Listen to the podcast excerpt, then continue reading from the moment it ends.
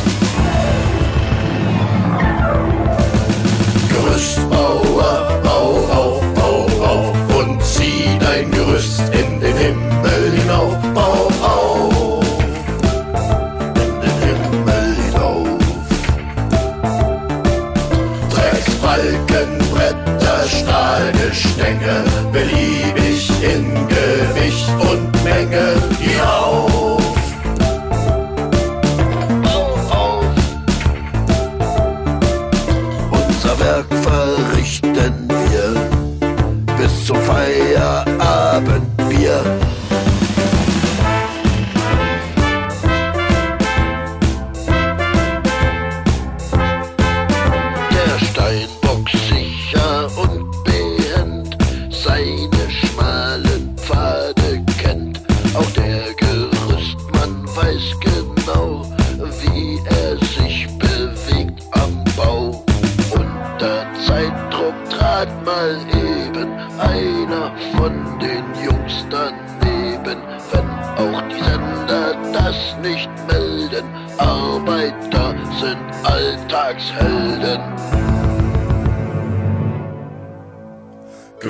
Gerüstbauer, bau auf, bau auf und zieh dein Gerüst in den Himmel hinauf, bau auf.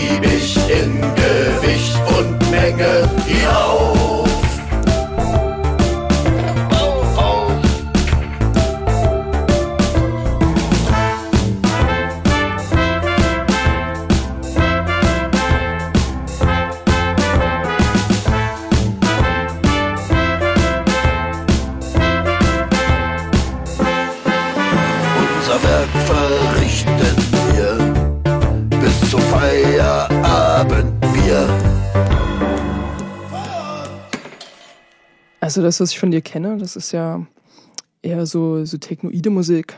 Ähm, machst du die selber komplett? Machst du die Beats selber? Äh, Teil 1, Technoid, ist weniger geworden, also über die Jahre. Und äh, das Lied steht auch mehr im Mittelpunkt, aber ist auf elektronischer Basis zum größten Teil gemacht. Nur es klingt eben nicht mehr immer so. Und hier und da wird gerne noch eine Trompete zu Hilfe genommen. Mal eine richtige, echte Gitarre mit sechs Seiten. Ja, das eine oder andere Instrument dazu, aber die Basis ist äh, ja, meistens Strommusik und die macht der Captain selber, jawohl. Also du baust die Beats selber. Alles.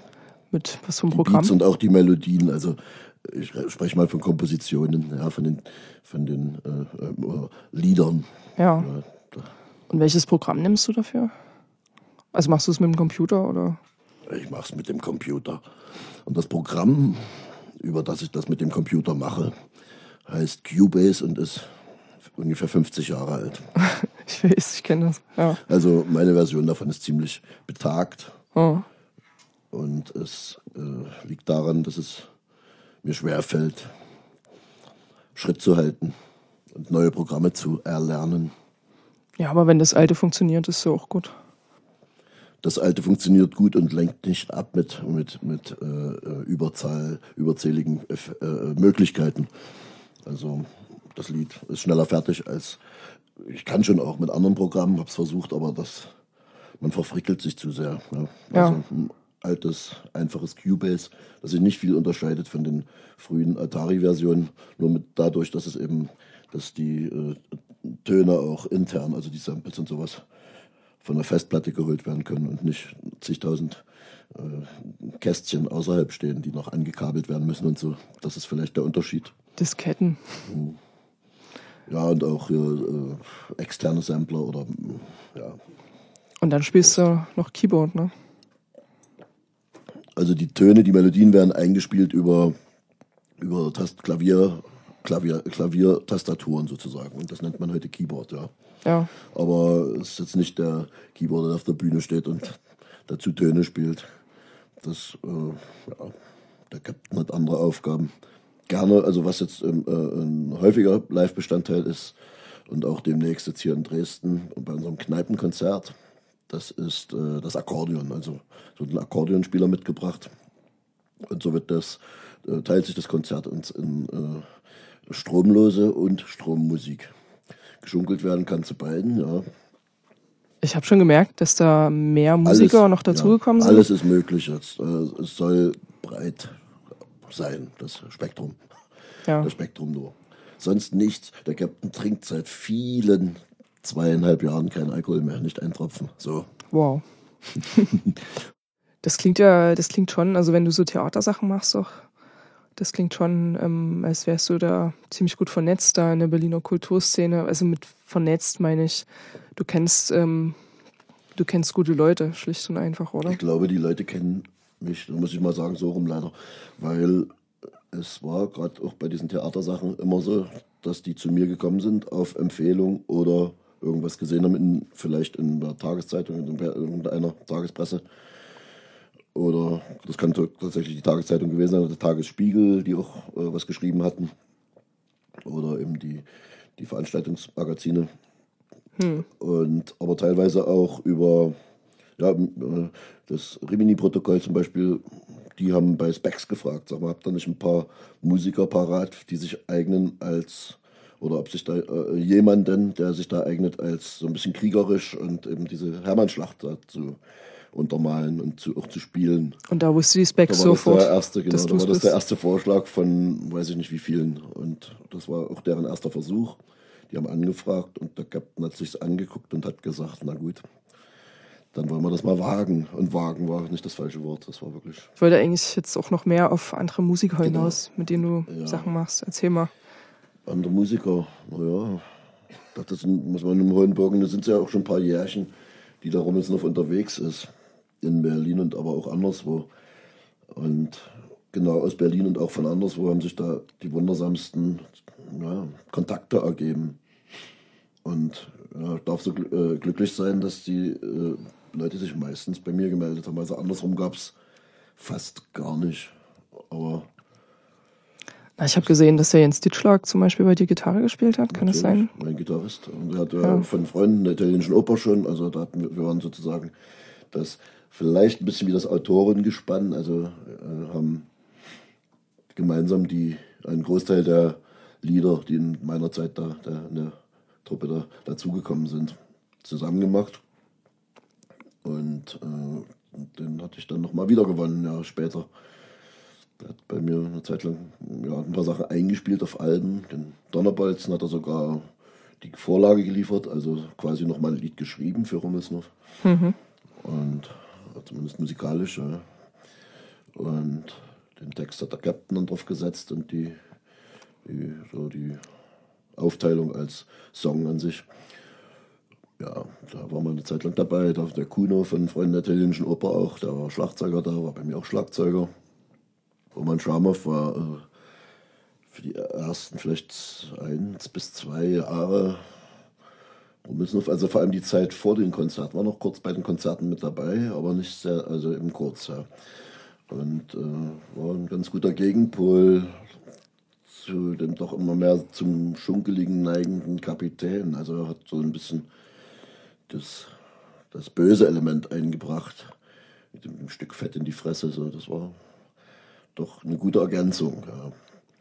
Aber wie alles andere in der Welt, alles hat man Ende und man orientiert sich wieder neu und so kamen immer wieder neue Dinge. Wir kommen bestimmt auch noch später zu dem, was heute ist.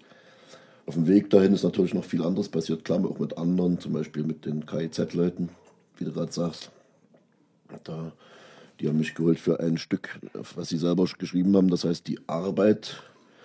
Und ihrer Meinung nach konnte das kein anderer so gut wie Captain Rummelsnow. Und äh, ja, das hat mir gut, mir hat das wirklich sehr gut gefallen, das Stück. Das ist äh, absolut nicht Hip-Hop. Es ist eher so, erinnert mich an äh, Industrial, aber auch mit schönen äh, harmonischen Elementen drin. Also passt genau, kam mir sehr entgegen und habe ich dann selber auch nochmal, kam nochmal auf Captain Rummelsnows Album Kraftgewinn auf die Remix-Seite. Dann gab es Zusammenarbeit mit den Orsons, auch Hip-Hopper.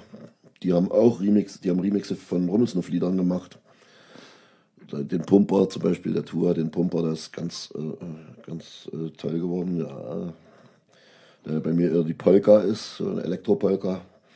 Und er hat da eben ja, so ein bisschen experimentiert damit und ganz was anderes draus gemacht. Aber Die Bässe aufgedreht. der Song ist trotzdem noch erkennbar. Es ist wirklich dasselbe Lied, aber in einer ganz anderen Version. So wie man, wie man sich einen guten Remix vorstellt. Ja. Wenn man den Remix überhaupt mag. Und ja, das waren die Orsons. Und dann gab es, was gibt es noch? King Khan, der gleichzeitig noch die Bekanntschaft mit Bela B. angeregt hat. Dann haben wir da zusammen noch ein paar Liedchen gemacht. Eins davon ist ebenfalls auf erwähntem Album Kraftgewinn mit drauf. Äh, Das ist dann aber eher, Lucy van Org. Das ist dann eher so ein kurzfristiges Projekt, so mit King Khan und Bella B, oder? Das war gar nicht so kurzfristig. Das ging von 2011 und dann vielleicht noch so ein Jahr lang, dass wir uns wie so ein Kegelclub, wie so ein, ja, wie so ein Freizeitclub am Abend getroffen haben manchmal, wenn Bela gerade in Berlin war. King Khan ist ja immer in Berlin. King Khan ist ein indischer Kanadier aus Kassel, der nach, den es nach Berlin verschlagen hat, wie so viele andere.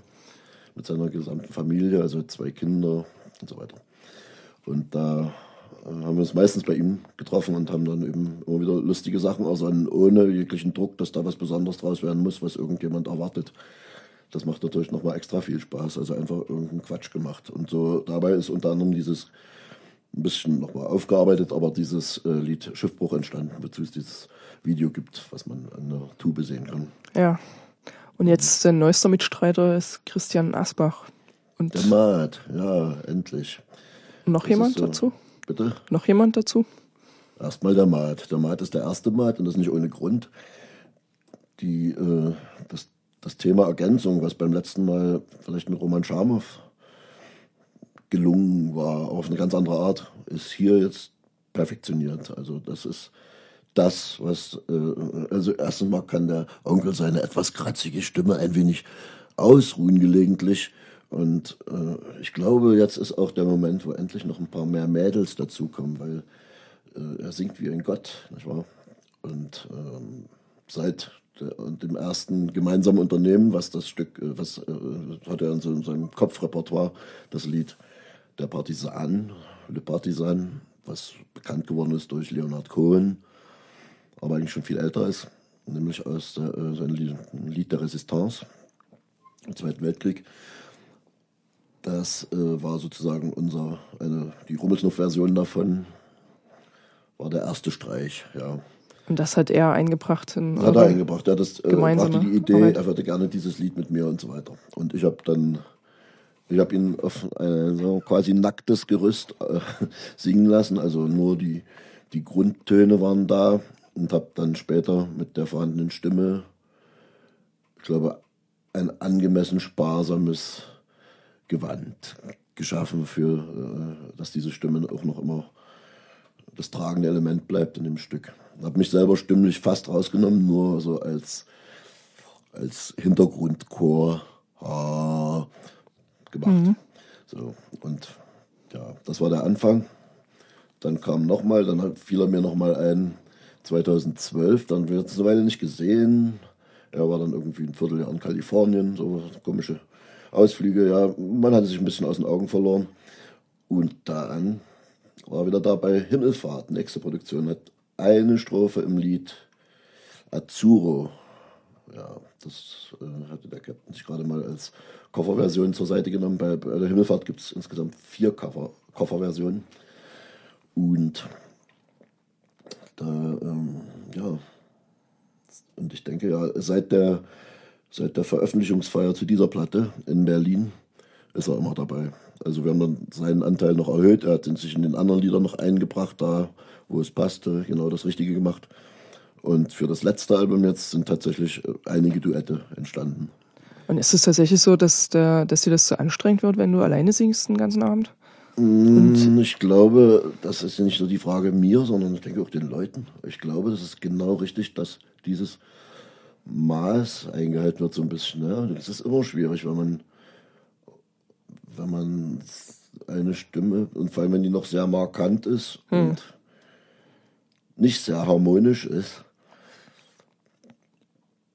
Das kann man schon machen, aber ich merke an den Resonanzen, dass es wahrscheinlich besser ist, wie es jetzt ist, mit, mit Abwechslung, Ablösung und dass da noch ein Mat an Bord ist, dass da verschiedene Charaktere sind. Und wenn es nur zwei sind, Ihr seid da erfolgreicher zu zweit oder zu dritt? das, äh, der Eindruck, ja, der Eindruck lässt sich nicht verleugnen, ja. Hm. Und ja, das ist der Mat. Es gibt einen Akkordeonspieler, der gelegentlich dabei ist. Dann ist eben tatsächlich dieses äh, stromlose Element mit dabei, weil dann spielt nur das Akkordeon zeitweise, bevor dann wieder das nächste äh, äh, ja, synthetische Stück losrammelt. Und Okay. so, das ist ein ganz, auch nochmal ein ganz lustiges Element. der- Aber das heißt, ihr habt manchmal Konzerte, wo ihr elektronisch spielt, ohne das Akkordeon. Und Ja. dann habt ihr wieder Konzerte, wo ihr nur mit Akkordeon spielt, ohne elektronische Sachen. Es geht so, es geht so und am besten findet, findet der Captain selber die, wo alles beides stattfindet. Also wenn die Strommusik-Spieldose nicht ganz zuklappen. Ja, Das, äh, das Lied La Complainte du Partisan, da haben wir vorhin schon mal drüber geredet. Ist das ähm, irgendwie auch ein politisches Statement, dass du das singst? Dieses Lied, was da in der Resistance entstanden ist? also wir sind auf jeden Fall dafür, dass die Geknechteten und Überfallenen ein Recht darauf haben, sich zu befreien. Und wenn das jetzt was wäre, was mir widerstreben würde, dann hätte ich es nicht gemacht. Ja, also das ist, äh, dass das überhaupt den Eingang ins Repertoire gefunden hat, war ja, der Maat hat das ja mitgebracht. Der hatte das in seinem Kopfrepertoire. Und wir haben uns eine Tonart gesucht. Der Captain hat mal ganz schnell so, so wie wir jetzt hier vielleicht innerhalb einer halben Stunde mal schnell die, ach nicht mal ganz, hat er schnell die äh, Akkorde, das wiederholt sich ja immer wieder dazu und das Metrum, und den Takt. Und der Maat hat das ganze Lied durchgesungen. Der Captain hat es dann später nochmal in seiner eigenen Version mit dieser Stimme, ja, mit, mit Tönen versehen, sozusagen mit einer Begleitung.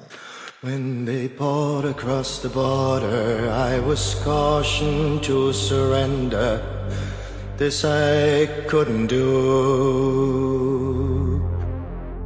I took my gun and vanished.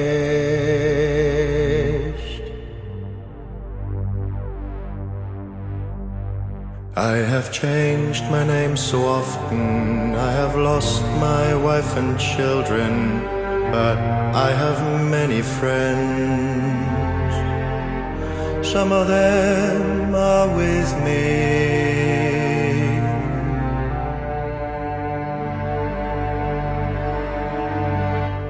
An old woman gave us shelter, kept us hidden in her garret, came. She died without a whisper.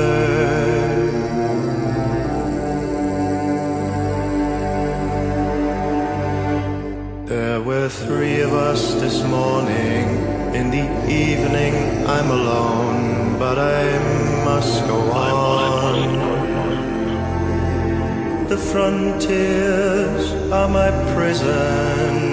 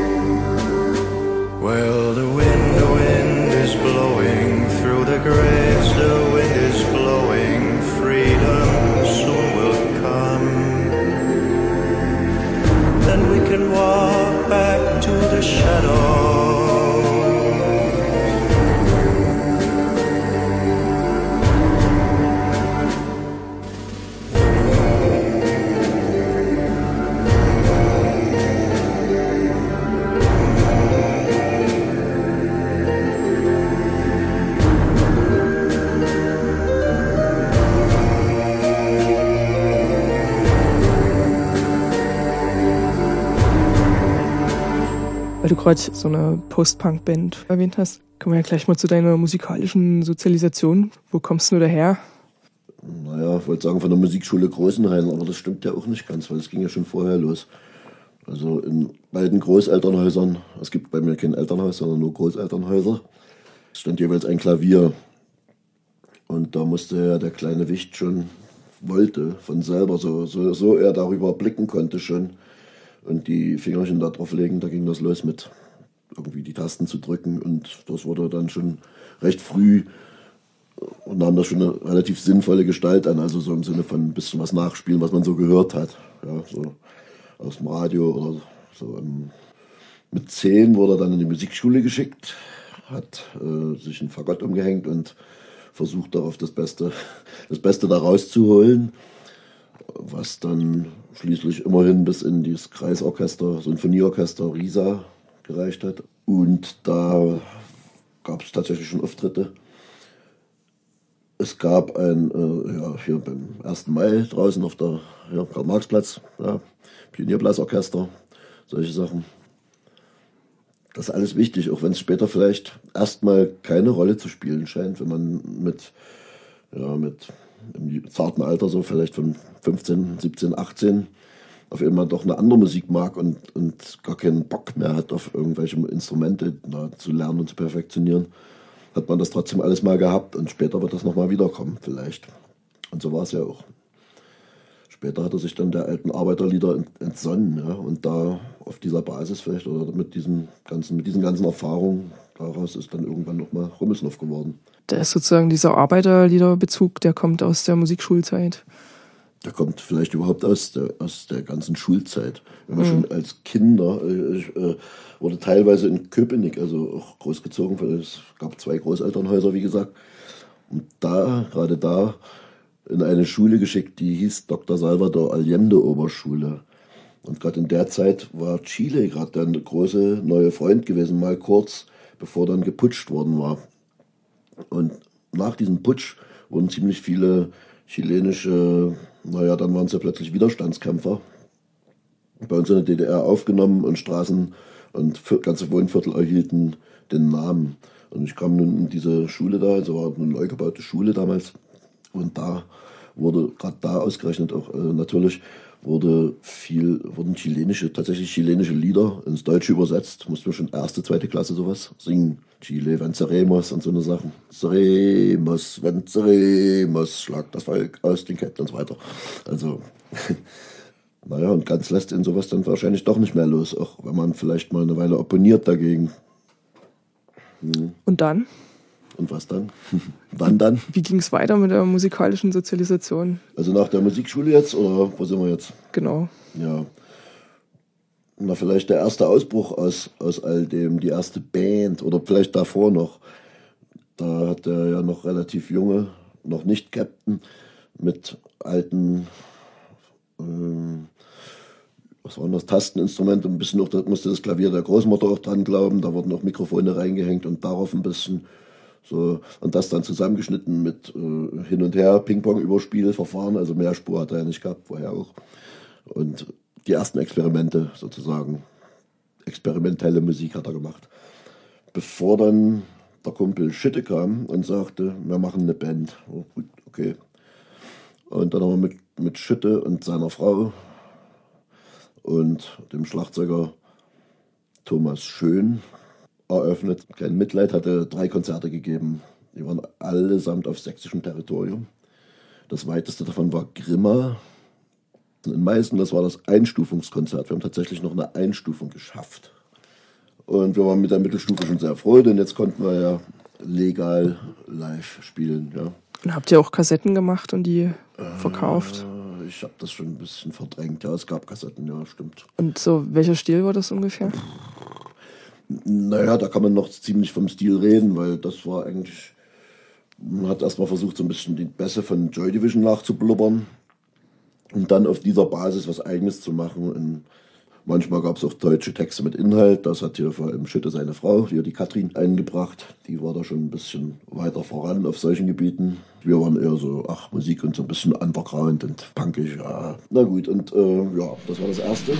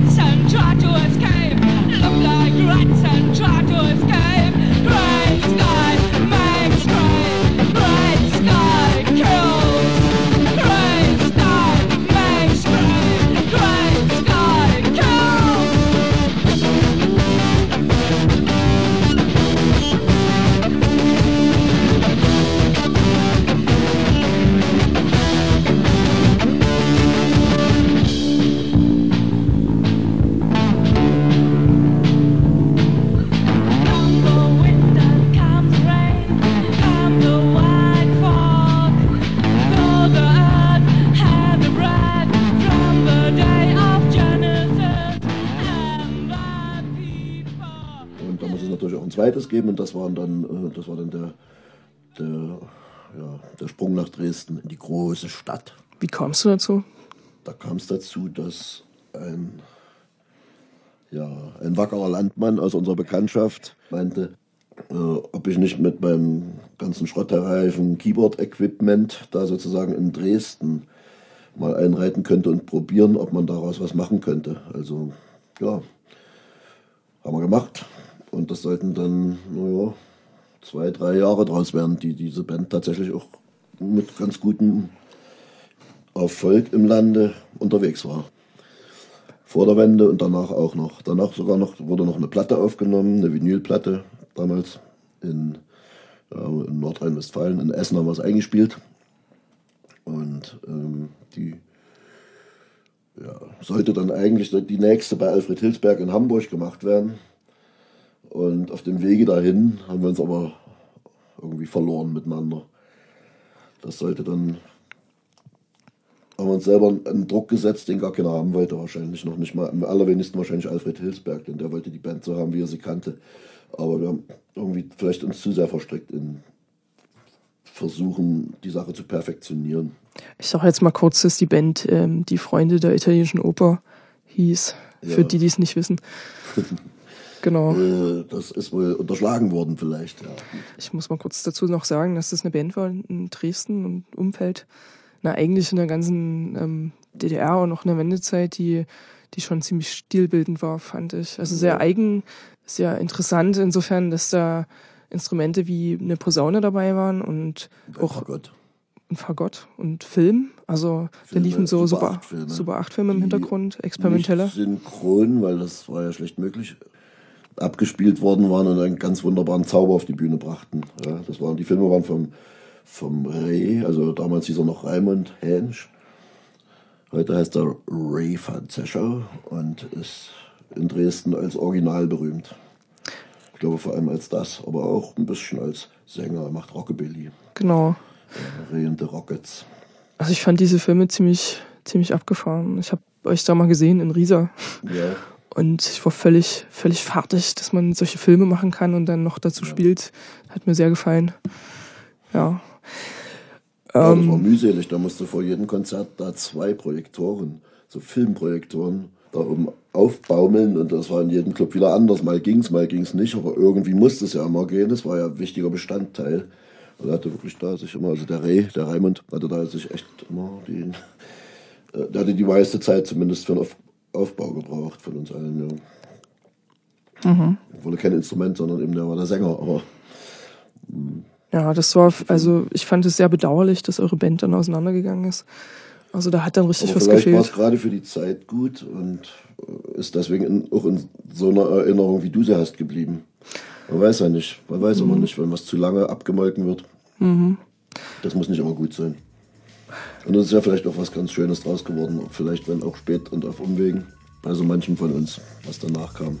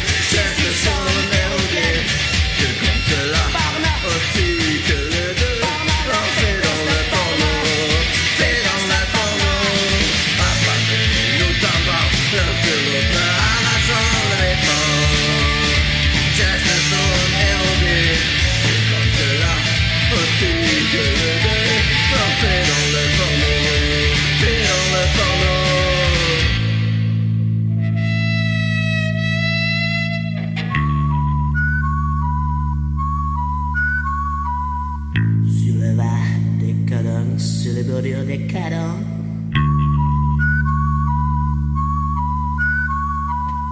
Je n'ai pas les petits facts nécessaires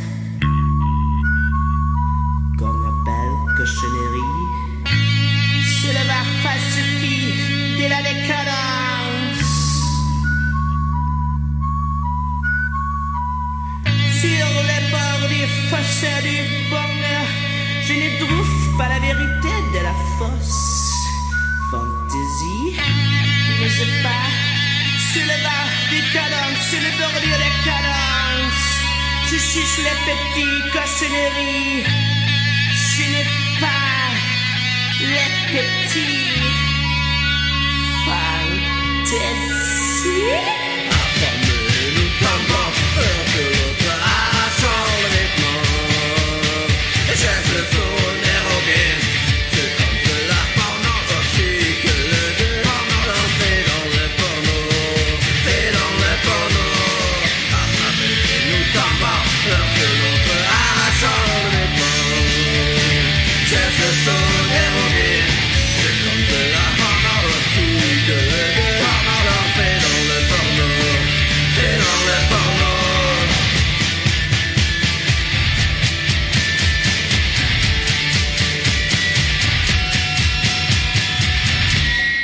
Ja, und dann hattest du Automatik Noir.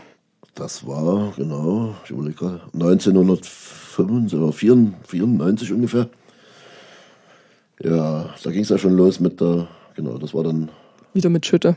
mit Shit und da ging es schon los mit Cubase. Und zwar Cubase über Windows 3.11. Was ganz fürchterlich nicht funktioniert hat oft, aber am Ende doch ist eine CD noch rausgekommen, die über die Jahre so vorbereitet wurde und dann irgendwann nach, als Abschluss, so, ich glaube 97, kam die dann raus. Das war noch nicht ganz der Abschluss, wir haben noch ein paar Konzerte gegeben danach, aber irgendwann hat sich das dann auch verloren. Ja, das war so eine Zeit, da war Industrial gerade ziemlich modern, ne? Und Ja, hast du da schon Kraftsport gemacht? Also ihr Ja. wirktet so ein bisschen so. Schon von Anfang an, eigentlich schon, schon, als du das noch nicht geahnt hast, wahrscheinlich. Der Kraftsport ist ein langer Begleiter. Frag mal die Freunde hier, der italienischen Oper. Haben die auch Kraftsport gemacht? Nee, ja? aber die, die waren da Zeugen davon, dass da ständig einer an der, an der Klimmzugstange hing mit Gewichten noch unten dran und sowas. Krass. Ja. Die Mädels von denen haben immer gesagt, so, die zu Besuch kamen, so, das war ja immer gut, besuchte, gut besuchtes Haus bei, bei Freundins. Die meinten immer, ah, du musst ein bisschen aufpassen, das wird sonst viel zu viel. Das haben die schon 1991 gesagt. Da war ich, naja, ich will gar nicht sagen, vielleicht 20, 25, 30 Kilo weniger als jetzt. Aber naja, so war das damals. so wurde das empfunden. ja, und dann nach Automatik Noir, da war dann erstmal Musikpause oder hast du noch andere Sachen gemacht danach? Dann war, ach, waren das nicht die sieben rätselhaften Jahre, von denen der Onkel leider nichts mehr weiß. Dann gab es dieses Jahr, das hieß 2005. Da kam er dann wieder mit dieser, mit dem, erst mit dem ersten Video. Ja, Rummelsnuff startete mit einem Video, ohne zu wissen, dass das ein Start sein sollte. Es war einfach mal ein Video unter diesem Namen, nur mal so aus, aus lauter Fax. Und äh, also, ja, das war ein, eigentlich, der das gedreht hat, ähm, Sven Rebel, ein Fernsehmann. Und dann sind wir los. Wir kannten es auch vom Training hier vom Sportstudio. Und da hat er so ein Monstrum von Kamera mitgebracht und dann sind wir da auf dem, erstmal hier auf dem Strausberger Platz in Brunnen gefallen und so. Das hat fast für, für Verkehrsunfälle gesorgt. Welches Video war das? Das war Lauchhammer. Jedenfalls Videos waren der Anfang. Das erste Konzert im Dezember 2005 in, Dres in dem Kohlener Palais in Dresden. Ja. Krass. Ja. Echt? Und kann das war das auftreten? Vorprogramm für Kaltfront. Echt im Kohländer Palais, das ist ja eine noble Adresse, oder? Nicht ganz. Also ja, es war es bestimmt bis 1945. Äh, das Kohlener Palais ist obenrum eine Ruine und unten ein, ein äh, Konzertkeller gewesen. Also immer Ach, die Tonne, ja klar. Die Tonne war da drin. Jetzt ist es Die eine Tonne war da drin und da war auch die Tonne schon nicht mehr drin, als wir das gemacht haben. Jedenfalls, das war das erste Konzert und mindestens auch dank Kaltfront war das sowas von ausverkauft, dass da sie schon wegen, äh, die haben schon schlimmste Konsequenzen befürchtet, weil das so überfüllt war. Aber es war schön, war ein guter Start. Und dann das nächste war dann, glaube ich, in Karl-Marx-Stadt oder hieß das doch schon Chemnitz im Bunker. Und dann, ja, dann kamen so die anderen Ortschaften dazu. Nach und nach. War noch nicht viel am Anfang, aber ja, Denkst du, dass da ähm, dein, dein Wiedereinstieg in, ins Musikbusiness mehr so über die Videos funktioniert hat? natürlich. Ein, ein, eindeutig ein YouTube-Produkt. Zum- stimmt zum Teil, ja. Doch, doch. Denkst hätte es natürlich nicht halten können, wenn jetzt alles andere substanzlos gewesen wäre, ja. Aber ja, war schon ein guter äh, Anfang, weil es weltweit, also bei YouTube interessiert ja, also das interessiert ja die ganze Welt oder guckt die ganze Welt rein. Also sofort internationale Aufmerksamkeit zu haben, auch wenn der Text jetzt deutsch war. Das war, ja, da, ja, das war jetzt nicht so das große Problem. Da dann wurde weltweit sehr gut beklickt. und denkst du, dass da ähm, das filmische Schaffen von Raimund Hensch da so ein bisschen dir auch einen Vorlauf gegeben hat, so mit den Freunden Das da wäre schön, wenn ich das behaupten könnte, aber gerade beim Filmen möchte ich meine, äh, außer vielleicht meine Präsenz vor der Kamera, aber viel mehr kann ich da nicht da äh, beisteuern. Ich bin kein Filmer und ich kann auch nicht ausleuchten, kann nichts. Also das, da habe ich mich immer auf gute Leute verlassen, die das oder auf Leute, auf motivierte Leute, die gesagt haben, wir machen mal was. Habe ich gesagt, gut, okay, probieren wir's. Und denkst du dir da die Sachen auch selber aus, die dann zu sehen sind im Film? Also die Geschichten und Mm, Das ist Paar Bilder. unterschiedlich. Also eigentlich eher auch nicht. Also eher ist das zum Beispiel Lauchhammer, hat Sven Rebel voll und ganz. Ich glaube, wir haben ein bisschen noch zusammen die Orte überlegt. So, was machen wir jetzt? Aber das war noch nicht ganz so mit, also ein bisschen eine Art Idee hat er schon gehabt, aber Drehbuch war es jetzt nicht in dem Sinne. Gibt es aber auch manchmal. Also spätere Videos sind mit komplettem Drehbuch teilweise gemacht und das ist dann auch sehr effizient und geht schnell. Und wenn das das richtige Drehbuch ist und die richtigen äh, Leute daran sitzen, die das auch umsetzen können, dann ist das die, die beste Art, sowas zu machen. Aber es gibt natürlich auch neue Videos, die ganz, ganz schlicht gemacht sind und selber selbst gemacht. Das ist auf jeden Fall die Bratwurstzange. Und das ist das häufigst geklickte in der, zumindest im Verhältnis zur Zeit, die es drin steht. Das war ganz und gar eigen und hat bis auf die Würste und den Senf nichts gekostet. ja, unter dem Video stand bei YouTube, dass äh, irgendwie der Bautzner Senf ein stilistischer Eklat eigentlich ist. Ja, den hat aber unser Thüringer, unser Quoten-Thüringer Heusi eingebracht. Ja, wo wir jetzt gerade dabei sind, kannst du ein paar Namen sagen von Leuten, die die, die Videos gemacht haben mit dir zusammen? Klar. Also Sven Rebel war das erste, äh, das erste gemacht. Lauchhammer. Das zweite hat der, nennt sich Edamer, also ja, aus Dresden gemacht. Dann kam hm, jetzt muss ich, Joggy Müller aus Berlin, ja, Ex-Bassist bei Division. Äh, jetzt äh, irgendwie Abteilungsleiter bei Mediamarkt für DVDs. Der aber ganz hochmotivierter Hobby-Videofilmer, hat bestimmt fünf oder sechs gemacht. Er hat auch die Kamera gemacht bei, bei Bratwurstzange. Dann gibt es diese Künstler- oder diese Filmertruppe Hylas, nennen die sich, aus Berlin-Neukölln. Das ist jetzt schon, sind wir schon einen großen Zeitsprung gemacht. Das ging so los um, naja, mit Brüder, glaube ich, so um 2011. Ja, das war sehr surrealistisch, Ja, wo du so vervielfältigt bist. Genau, das sind, äh, die wissen eben, wie es gemacht wird. Ja. Und das ist zum Beispiel so ein Video, was, was äh, haarklein vorher schon im, vorbereitet war auf dem Papier. Also sie wussten ganz genau, was, ich, was später wird. Was, wie der Captain hier lang läuft, da lang läuft, in welcher Farbe da. Also er war eingesprüht in, in Güld und ähm, all diese Dinge, ja. Und, und auch die ganzen Figuren, die er machen muss, um dann das ist am Ende den Buchstaben zu, also sein äh, R-Symbol zu bilden. Da musste auch, ich denke, 100 Mal, weiß ich nicht, und dieselbe, auf dieselbe vor dem grünen Schirm auf dieselbe äh, Stelle rennen. Und jedes Mal in einer anderen Position, die noch gesagt wurde, wie sie sein soll, damit das eben diese Mauer aus, aus Rummelsnuffs ergibt. Und die haben auch das äh, Schiffbruch mit Bela gemacht. Und Hülas jetzt. Ja. Miron Zavnir, eigentlich Fotograf und Filmregisseur. Der hat freier Fall gemacht. Das war direkt mal Auftragswerk. Also das hat das Label in Auftrag gegeben. Hier äh, Salutare haben wir in Kalifornien in der Wüste, der Maat und ich ganz allein mit jungen Leuten von dort, also die da mitgemacht haben, vor der Kamera und hinter der Kamera. Also man, braucht ja, man braucht ja jemanden auch, der die Kamera hält, wenn wir selber zu sehen sind. Wir hatten noch hier in Dresden mal eins gedreht, das fällt mir noch ein, Rolling Home. Das ist gar nicht so bekannt als Lied. Ja, da sieht man die Jenize. Das ist, ach ja, das ist der, das haben wir auch in Dresden gedreht, das ist der Slivovitz. Ach, habe ich Genau. verwechselt. Ja. Man sieht die Jenize. Und das andere, da sieht man keine Jenize, da sieht man aber den Ostpol von innen. Echt. Ja, das heißt Rolling Home, das Video. In diesem anderen Video, da ist nur der Captain zu sehen und zwar auch teilweise in der Badewanne. Und das heißt, trägt die Woge dein Boot. Dafür ist er extra nach Wien gefahren, weil sich da auch so eine Künstlertruppe um Stefan Richter zusammengefunden hat und dieses auch minutiös vorbereitet, bis hin zu riesigen, äh, ich glaube, drei Meter großen Papierbooten, die dann leider im Wassersturm aus Wassereimern sterben mussten. Ja, das war aber Bestandteil des Videos, das sollte so sein.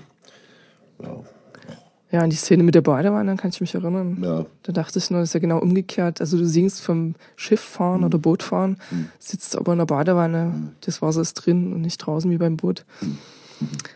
Da fällt mir noch ein anderes Video von dir ein, was ich ziemlich bemerkenswert fand, wo du, ähm, ich glaube, ihr habt das in Tschetschen gedreht mit so Jugendlichen zusammen. Das, das hat mir sehr gefallen, weil Ja. da, da ist so ganz viel Nachwuchs zu sehen. Auch ganz viele Mädchen, die da auf dem Boot schrauben kräftig und Steuerrad halten und so. Das, äh, wie, wie kommt sowas? Also, dass du da mit Jugendlichen einen Film drehst? genau. Auch wieder Edamer, das ist ja auch Wiederholungstäter bei den Videodrehern. Und die Idee war von einem Jugendverein namens Morast, der, also sagen wir mal Sozialarbeiter oder Jugendarbeiter, die haben das als wie so eine Aktion ausgerufen, dass junge Leute mit dem Captain zur Bootsfahrt mitkommen sollten zum Videodreh und dabei lernen ein bisschen, wie man sich vor der Kamera, aber auch dahinter. Also sie mussten noch tatsächlich viele Einstellungen haben die Jungs und Mädels selber gedreht. Und was sie zum Beispiel auch gemacht haben, was ich echt beachtlich fand, die haben diese kleine Choreografie, die da an Bord stattfindet, ähm, haben die sich selber einstudiert. Also war ein Mädchen dabei, die eben da schon so ein bisschen reingeschnuppert hat, wie so in Videos sich bewegt wird. Und dann haben die das eben so sehr, sehr niedlich, äh, ja, so eine, so ein, was sagt so wie so eine Tanzgruppe da synchron bewegt. Hm. Ja, ich fand das auch bemerkenswert. Das Ja, hat ja, was sehr, das war genau. Das, sehr ja, Liebes Mit irgendwie. Unterstützung der Hafengesellschaft von Detschin. Also wir durften da Sachen, da wagt man hier nicht davon zu träumen. Zum Beispiel hoch auf die Kräne, wir durften Dresine, das sieht man ja auch, Dresine fahren. Auch die Wichter an sich durften das und so. Also es war schon, wir haben natürlich auch gut aufgepasst. Ja, waren ja genug äh, Erwachsene dabei. Es waren, spielen auch teilweise im Video mit. Sind ja auch äh, äh, Eltern oder Erzieher waren das wohl, die da noch mit waren. Ja, das war so eine Jugendaktion, genau.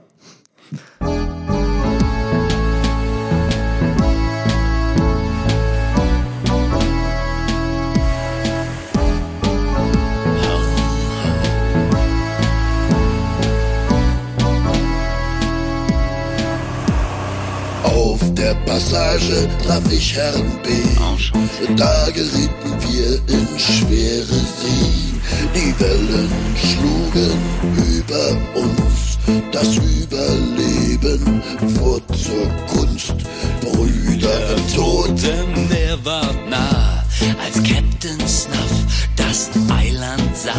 Captain Snuff, bitteschön. Er schwamm uns zu dem fernen Strand, wo bereits der König stand.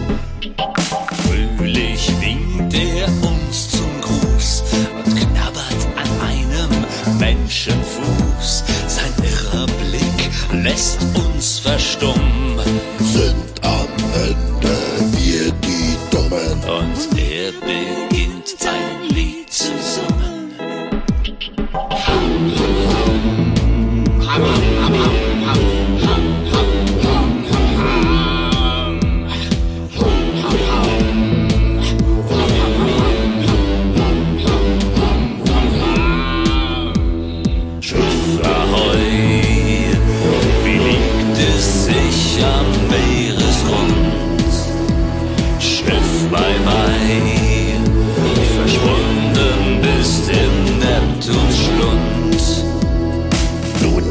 RB,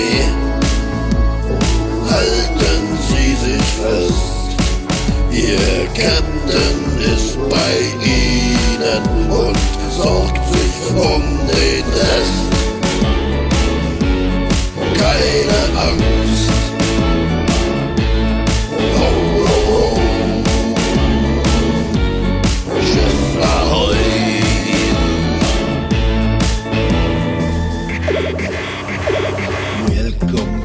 Captain Anherbe, to my islands of ecstasy.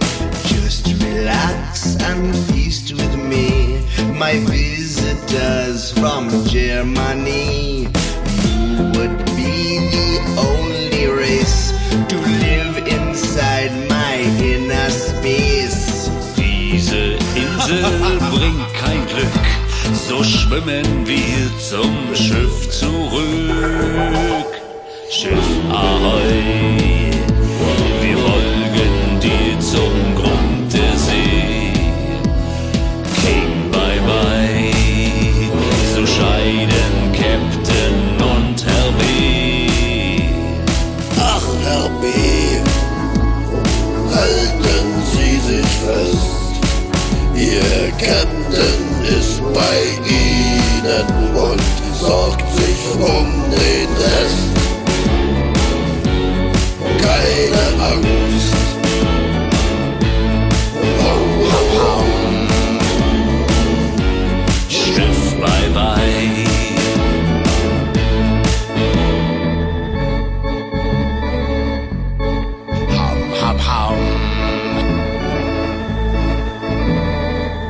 Dich zwei Hip-Hop-Jungs auf einem Feld bei Radeburg interviewt haben, das fand war- ich das bemerkenswert. Auch, nicht auch von Morast, ja, ich glaube ja. Das war von, von derselben Jugendorganisation. Aber schon ein bisschen, bisschen früher war das, glaube ich. Ja, das beste Interview, was ich gesehen ja. habe von dir bei Gut, YouTube. schön. Keine Ahnung, dadurch, dass die so, so auch ein bisschen unbeholfen sind mit ihren Nur Fragen. bist du? Genau. Hast du ähm, interessante Sachen erzählt. Hm. Ah ja. Was, ähm, da komme ich nämlich auch gleich dazu, was Mhm. ähm, Leute, die so professionell im Fernsehen Moderationen und Interviews machen, finde ich nicht so gut hingekriegt haben. Das kann manchmal sein, ja. Wie, wie ist denn Die das, wenn. sich manchmal auch auf Dinge fest, die am Ende, denen ich wirklich gar nicht viel erzählen kann oder will. Und bleiben dann aber auch dabei, weil sie unbedingt ran wollen an das große Geheimnis, das, zum Beispiel das Berghain oder sowas. Hm. Und was soll ich zu dem Laden erzählen? Ich bin da gern mal so, aber ich habe das nicht erfunden. Also ich bin nicht der, der darüber die großen Reden halten kann. Und ähm, mach das auch nicht. Also komm, drei Worte und dann ist Schluss. Dann kann ich davon nicht viel erzählen. Ja, das ist halt ein wahnsinniger Coolheitsfaktor. Das Ja, natürlich. Berghain. Das ist eben das, was viele Leute kennen. Und natürlich wollen viele, stellen sie erst die erste Frage zu Bela und die zweite zum Berghain. Und so, das ist natürlich, ja, kann, man, da kann ich nur so viel sagen, wie mir einfällt, mache ich auch gern. Die Türpolitik ist klar, erklärt sich von selber, da kann man nicht ewig lange drüber reden. Das ist einfach mit einem Wort gesagt, das geht, kommt rein, wer passt. Dies, das ist eine Atmosphäre, ist Milieuschutz, würde ich es fast nennen eher. Das Okay. ist so wie in- ungefähr aus der Neustadt vielleicht passiert ist, oder auf jeden Fall aber auch hier Prenzlauer Berg passiert ist. Äh, so im Kleinen könnte das im Berghain genauso passieren, wenn du wirklich alle reinlässt. Dann ist es nämlich Ballermann. Ballermann wartet unten und will rein.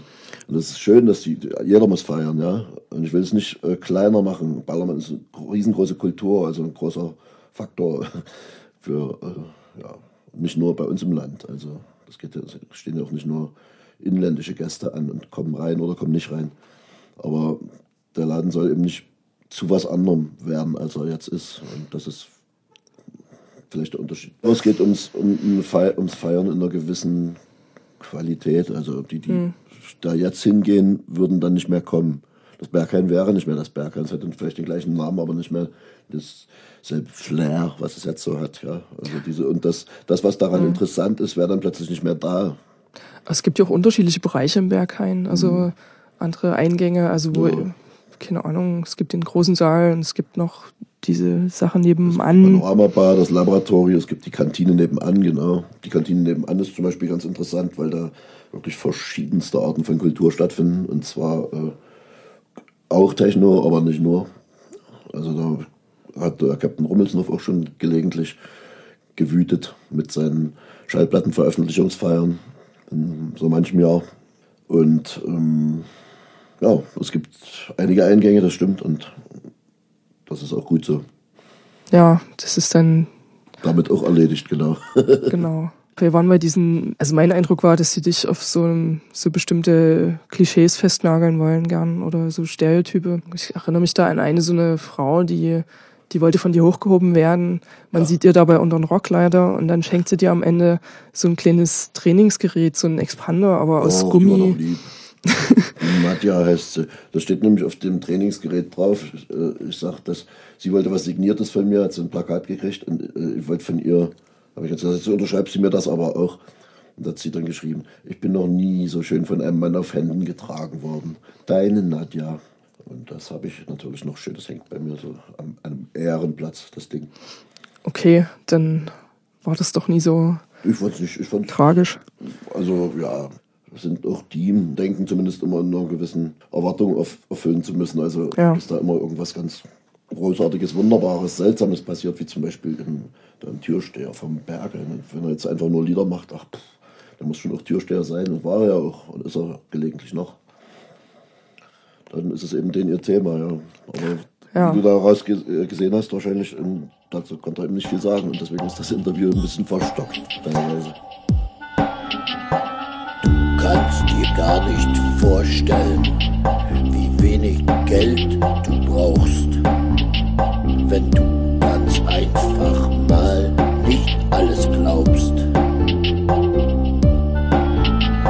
Du kannst dir gar nicht vorstellen, wie frei du dich fühlst, wenn du mal nichts drauf gibst, was man dir erzählt.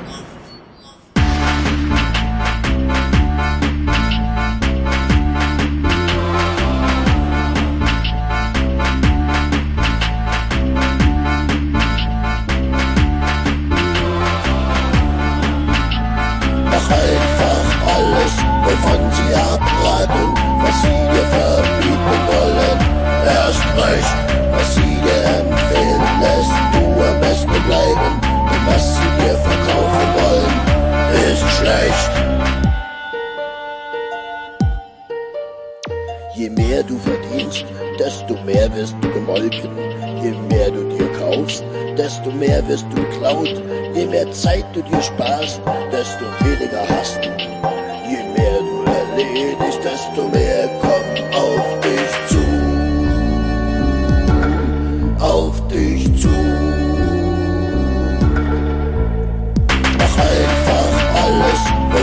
abraten, was sie dir verbieten wollen.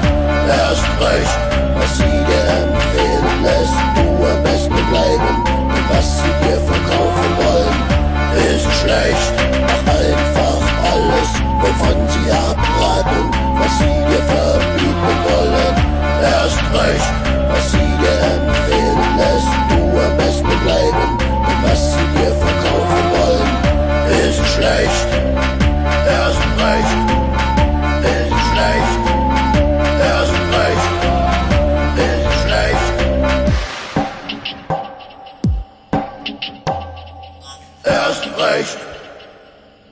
Ja, können wir jetzt zu deinem Selbstbild kommen oder zu der Geschichte, die du erzählen willst, mit der Rolle, die du spielst. Oder spielst du eine Rolle oder ist es echt? Welche Rolle? Wie es losging, kann er erzählen. Ja, da war der Rummelsnuff.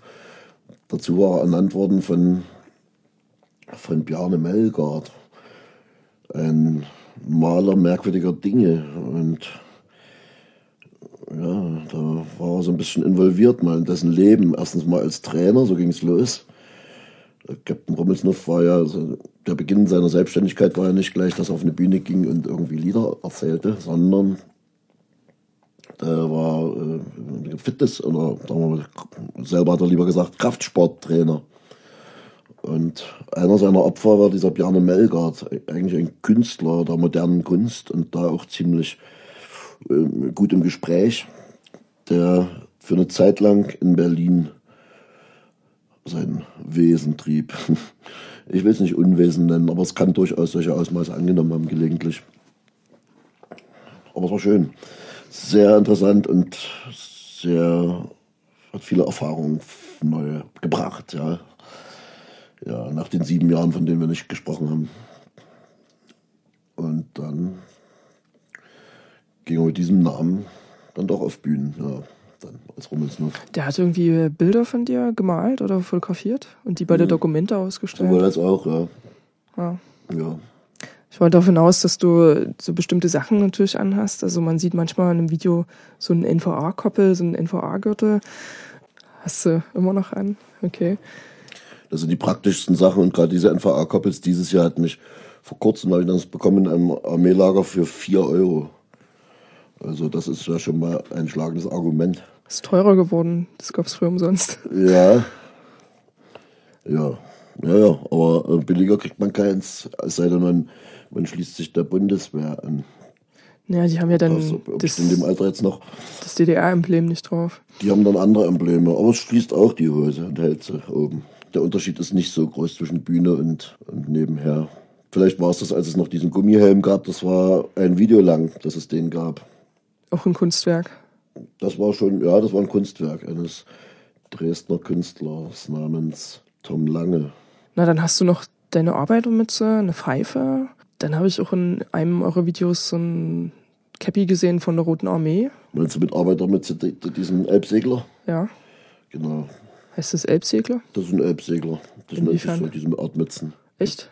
Eigentlich aus Hamburg kommen die ursprünglich. Oh, Ja, aber ist doch fesch bei so einem älteren Herrn, oder? voll cool. Ja, siehst du.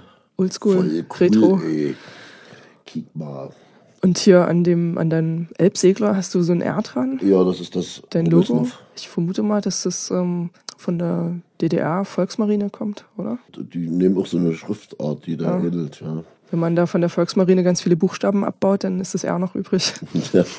So habe ich Vielleicht. gedacht, vielleicht, ist es Vielleicht, passiert. aber- Ja, wir können es so machen, warum nicht? Also es hat auf jeden Fall, es ist da auch gülden, auf diesen Bändern nicht. Hm. Aber soweit hab ich gar nicht gedacht, aber gut, ja. Schön, ja. Volksmarine. Ich habe da eine Weile überlegt, so, ne? Ja. Also, weil das sieht sehr speziell aus. Ist schon sehr spezielle, eine sehr spezielle Schriftart. Wie man da drauf kommen kann, ne? Aber hm. Dann hast du auch viel in deinen Videos so mit Knoblauch, mit Pfeffi, russische Konfietul. Viel Körper ist zu sehen.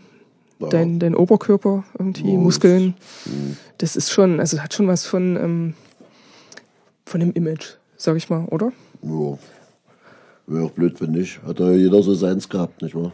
Der oder hat, der da so unterwegs sei, äh, ist mit und sich mit was mit äußert. Also entweder ja, ist das Image, dass er eben keins hat, Ja.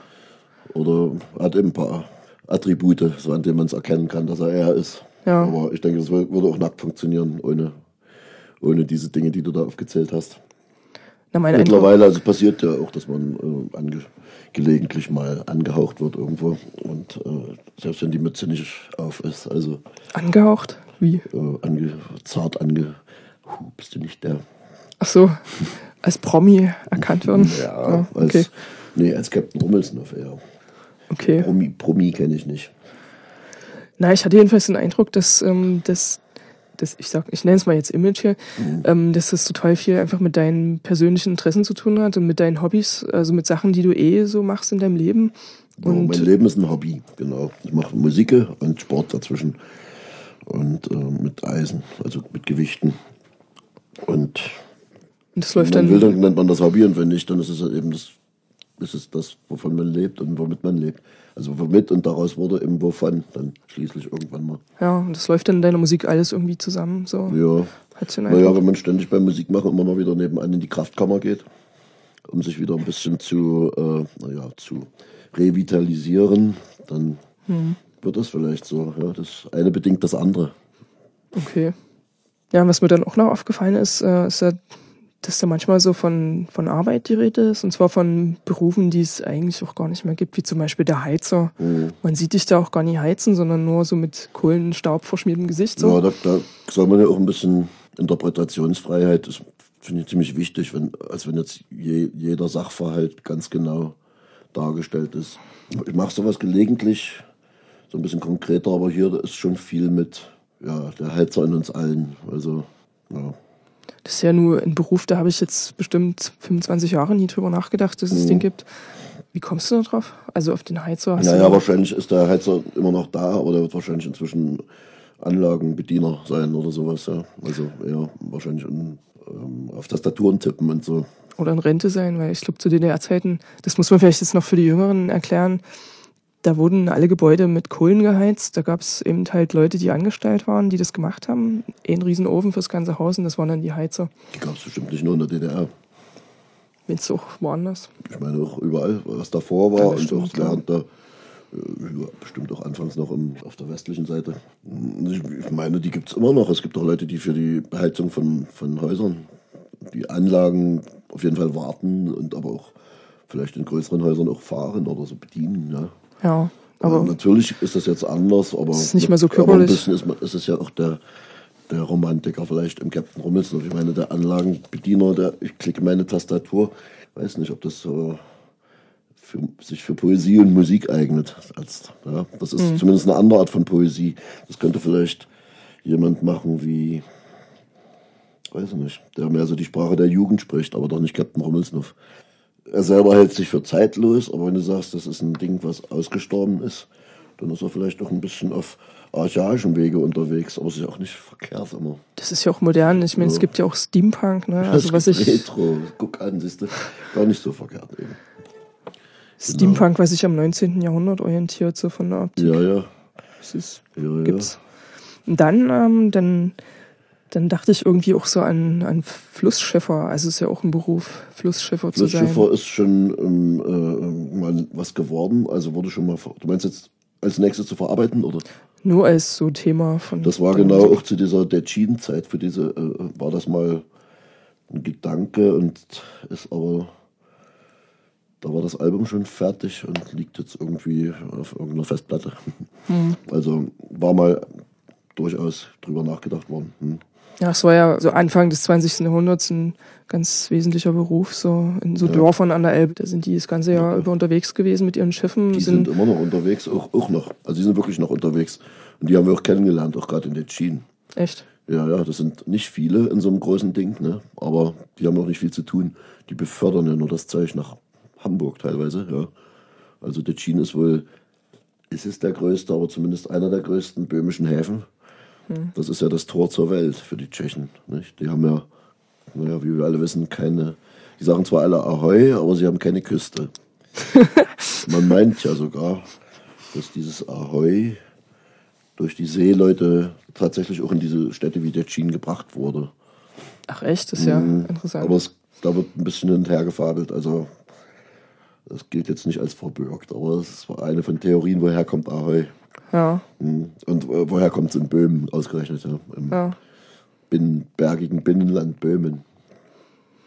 Ja, da gibt's ähm, auch einen Bezug zu dem Film Paul und Paula, den kennst du bestimmt, der wurde da in den 90ern ziemlich stark rezipiert, so ein DDR 70er Jahre Film. Die Legende von hm. Die Legende von, genau, die Vorfahren von Paula waren. Geh zu ihr. Was ist das? Ja. Kommt das von daher? Genau, das ist das. Und lass deinen Drachen steigen. Das, ja, Pudis. Hm, Genau. Großes Lied. Und deren Vorfahren, die waren Flussschiffer, da sieht man so eine total psychedelische Szene, wo die ganzen Ohrahnen alle auf so einem Elbkahn oder Spreekahn wahrscheinlich in dem Fall, ähm, da ihr erscheinen und sie begleiten auf ihrer psychedelischen Reise. Genau.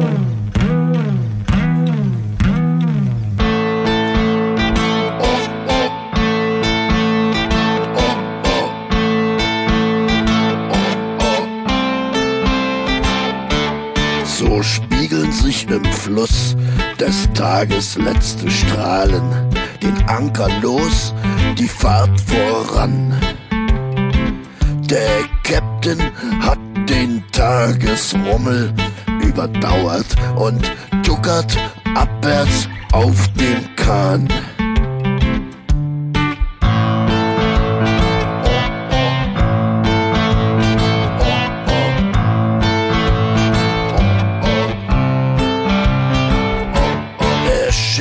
Einsam auf der Fernverbindung zwischen spätem Abend und Morgengrauen.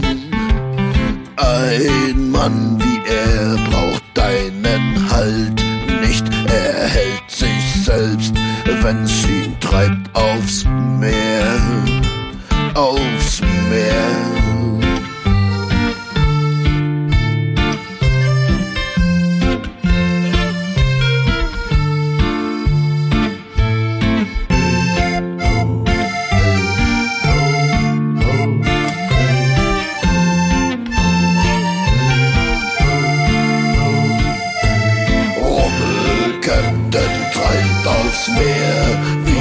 sturer Bär, einsam lass ihn ziehen.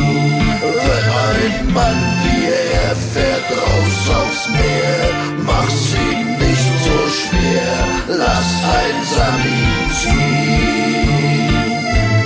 Eisern, einsam ist des Rummel Captains Weg, sein Wille und sein gutes Recht. Ohne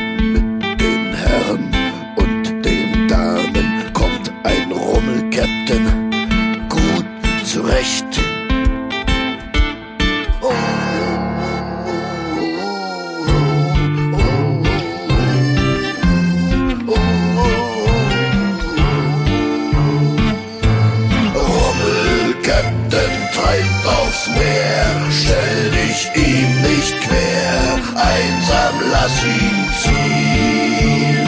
Wenn ein Mann allein fährt raus aufs Meer, schau ihm hinterher, doch einsam lass ihn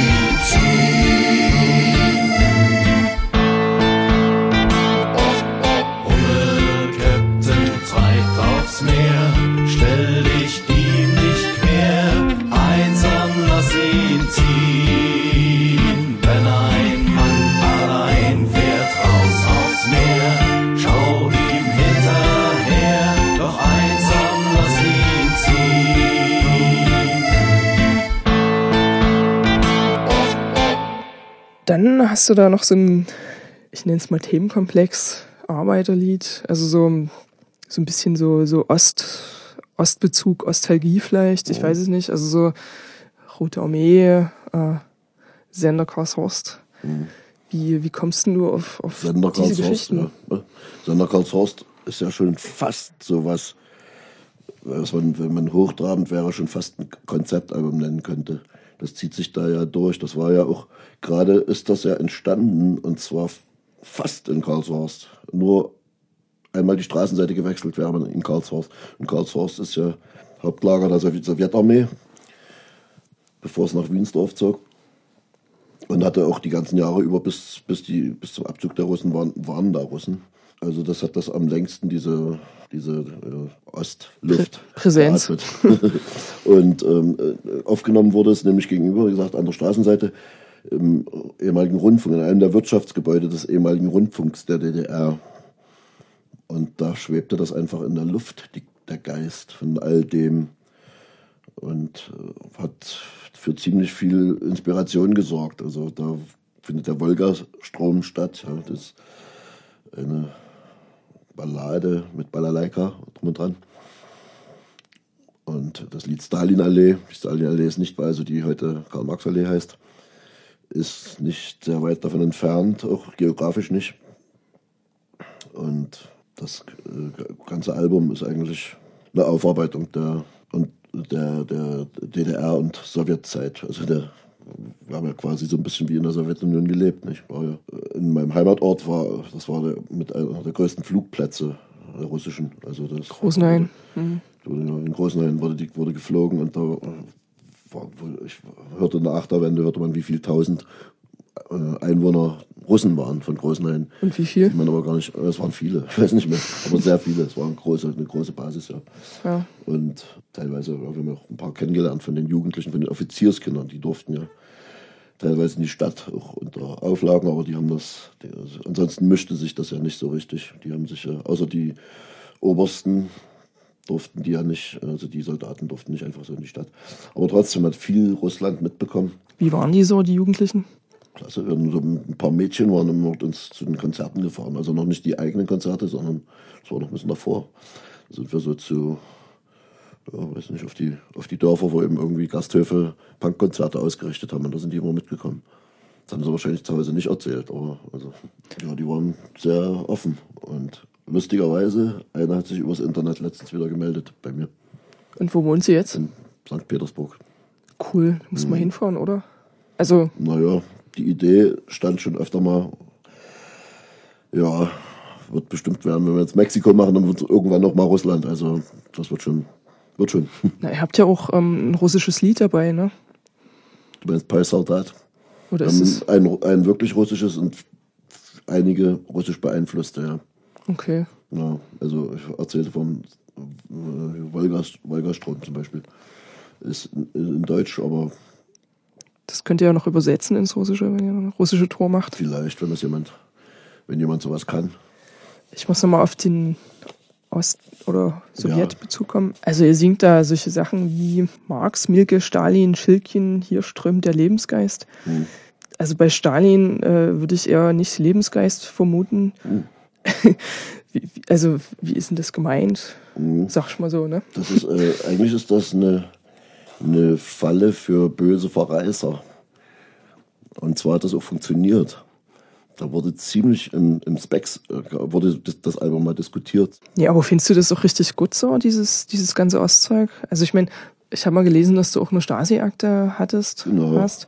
Ähm, Ich denke, äh, humorvoller Umgang damit ist alles. Ja, man sollte das alles nicht zu ernst nehmen, das ganze Leben nicht. Und schon gar nicht sowas. deine Texte jetzt, oder? Auch die, die sind ja nie bierernst. Also nie jetzt so, dass, dass da jetzt hier Theorien aufgestellt werden, die unumstößlich oder was weiß ich. Das ist doch alles schon ein zwinkerndes Auge mit dabei. Und so ist es eigentlich, zieht sich das durch im, im Leben. Also, Na, Marx ist ja auch cool. Also, Hm. aber mit Stalin zusammen, mit Milke? also den Schilkin, den hinterfragt gar niemand weiter dann in dieser Reihe. Wer ist denn das? Schilkin ist der Schnapsbrenner. Der ist auf derselben Straße, ist ein russischer, der schon, ich glaube, in den 20er Jahren oder noch eher nach Berlin kam. Und da seither sein, eigentlich kennt man Schilkin, ich kenne es schon seit DDR-Zeiten, das war so das, womit man sich als Jugendlicher abgeschossen hat. Das war, ein, war billiger Fusel, davon gab es sogar Gin, auch nicht nur Wodka. Da konnte man sich sozusagen vergleichsweise billig damit abschießen, mit Schilkin-Schnäpsen. Und ähm, ja, Marx, Milk, das alte schon so ein bisschen die Buchstaben, nicht wahr? Also, aber eigentlich der Lebensgeist strömt nämlich ein paar Kilometer weiter Richtung Osten. Auf der Straße ist nämlich diese Schilkin-Schnapsbrennerei. Und der kleine Scherz kam mir da so beim, beim Schreiben des Textes. Poj soldat moj, prapuć soldatski svoj. Poj soldat moj, a službje bajevoj. Pomni dak soldata, Обороняйтеся, край советский, край родной.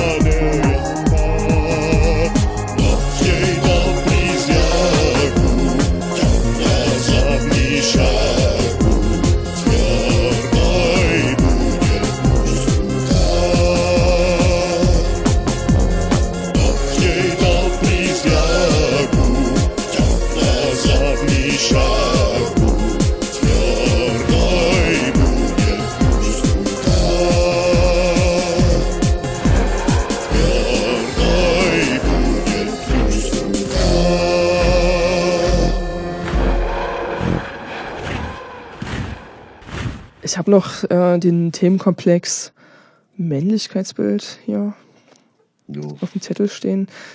Ich fange mal an, ähm, im Video Freier Fall, da hast du ganz viele so Personen drin, die entspringen jetzt nicht so dem Mainstream, wie zum Beispiel, da ist, äh, sind People of Color, eine Drag Queen, ein kleinwüchsiger Mensch, ein alter Mann ohne Zähne und ein Was war das erste, was du sagst?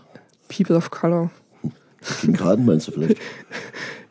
Ist ja Und der Fahrer, der Fahrer auch, Ja, unser Autofahrer. genau. genau. Und dann noch so ein gepierster, nackter älterer Herr. Ach, ja, ist doch? Meinst du den Fetten? Nee, Na, fett darf man nicht sagen, glaube ich. doch, der ist fett. Der ist fett und ist stolz drauf. Soll ich, Okay. soll ich dir mal verraten, wie seine E-Mail-Adresse lautet? Ich weiß nicht, ob er das will. Das ist, ja- ist ja sein Name nicht mit drin. Fette Sau Berlin. Das sind ja so interessante Typen, die du da versammelst in dem Video. Ja. Um, was hat denn das für einen Hintergrund?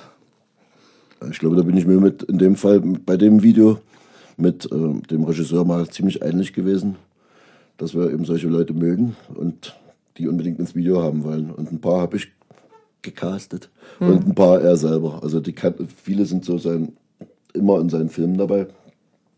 Kein Mainstream auf jeden Fall.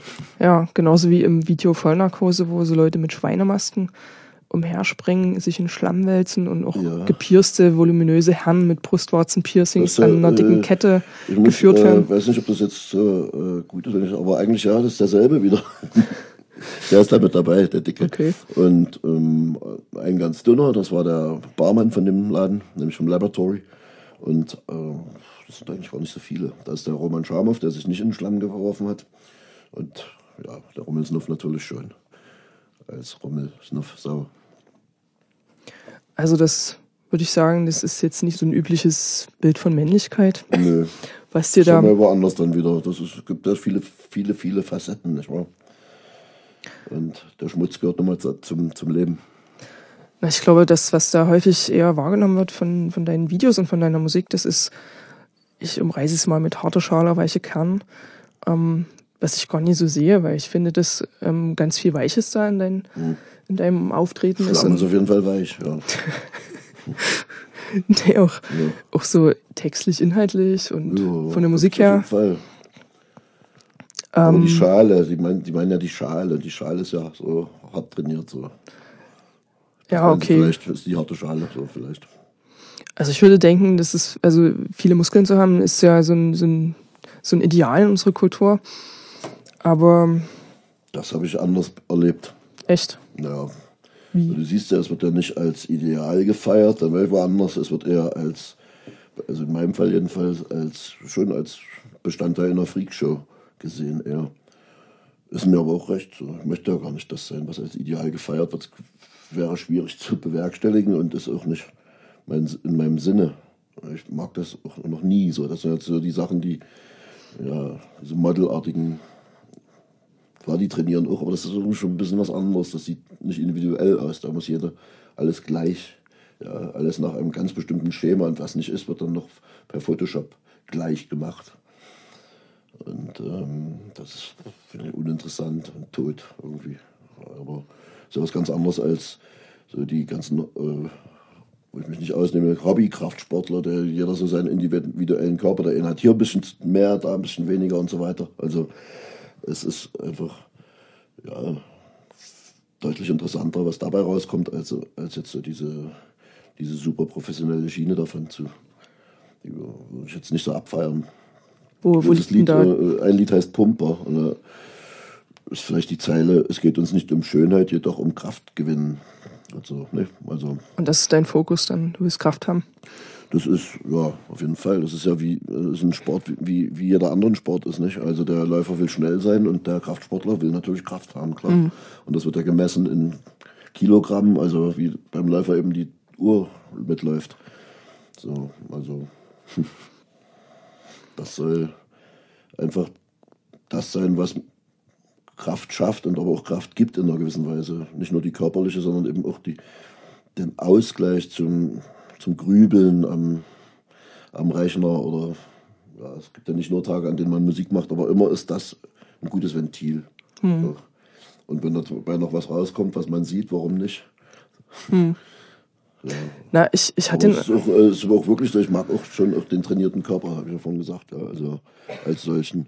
Und dabei nicht unbedingt jetzt den, der das, der alles ganz richtig und ganz schön macht.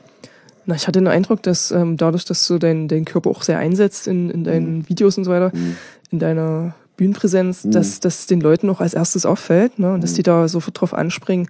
Und dann denken die sich sowas aus wie harte Schale, weicher Kern und, ähm, und, und sprechen dich immer wieder drauf an. Und ich sehe da ähm, irgendwie noch ganz viele andere Sachen außerdem. Ja, dann siehst du ein bisschen mehr. Aber es ist eben, oder sowas wie darf der Mann jetzt wieder ein Mann sein? Solche Sachen. der, Wie nee, noch besser das? war der Gegenentwurf zum metrosexuellen Schlaffi. So sieht sie aus.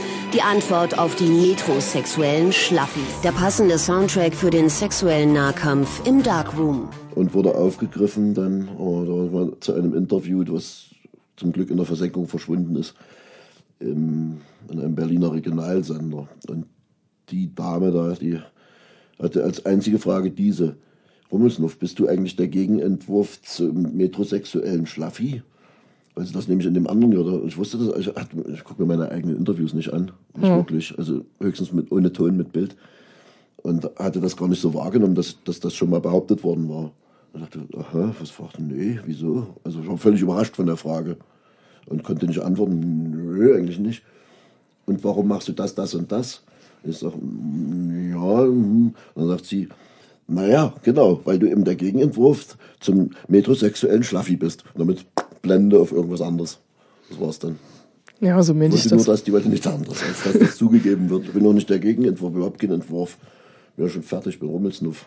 Und ähm, ja, damit glücklich. Also Ich hatte den Eindruck, dass ähm, dadurch, dass du also mit deiner zweiten Musikkarriere so altersmäßig relativ später in, in dieses Musikgeschäft reingekommen bist ähm, und da vorher schon so ausgeprägte Vorlieben entwickelt hast, dass das alles viel, viel mehr mit dir selber zu tun hat, Das mit deinem richtig. persönlichen Lebensstil, Ja, als mit einem Bild, was du schaffen Wort willst. Ge- Musikgeschäft und sowas erstmal sowieso rauslassen, weil es war ja gar nicht der, der Sinn davon, in ein Geschäft zu kommen.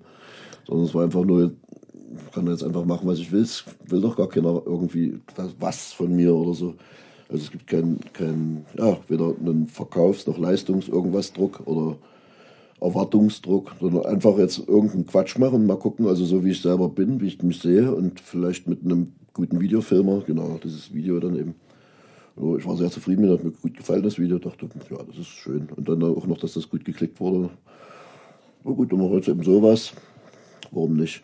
Und dann, als es dann eben das zweite Video noch gab und eben das erste Konzert angefragt wurde von alten Freunden von mir, ja, da war es auf dem Weg. Ja, und dafür musste man erst mal 40 werden ungefähr, um das mitzukriegen, das, was man eigentlich machen will. Ja. Mhm. Ich denke mal, das hat mit dem Alter zu tun, dass man auch mit einer viel größeren Konsequenz sein Ding macht Ja. und sich da jetzt nie so Naja, und auch die, diese, wenn du jetzt doch wieder sagst, eine Rolle, kann man ja so sagen, vielleicht, dann wäre das mit 25 schwer zu spielen, diese, diese, diese, erst einmal diese Lebensweisheiten übers Meer zu vermitteln und sich dann noch so wie ein Captain hinzustellen. Das ist ein bisschen albern, bestenfalls als Leichtmatrose, und die gibt's ja auch. Wirklich. Ja. Kennst du den? Den Leichtmatrosen als Beruf jetzt? Nee, Ach so, der ist auch Musiker, so. gibt's wirklich. Ja, ja. Der macht auch so Seemannsmusik. Nee, der macht eher so, wie sagt man, soften Pop, so ein bisschen wie die weicheren Lieder von Hubert K. Der ist jetzt auch nicht 25, aber ist auf jeden Fall schlanker und jünger und bei dem wäre jetzt Captain wieder komisch. Also jeder heuert da an, an der Position, wo es ihm passt. Wenn du aus dem Leben schwindest, in letzten Zügen dich noch windest, suchst den hellen Pfad, von dem der Grenzgänger erzählt, allein das Wahre daran fehlt. Der Tod ist rabenschwarz.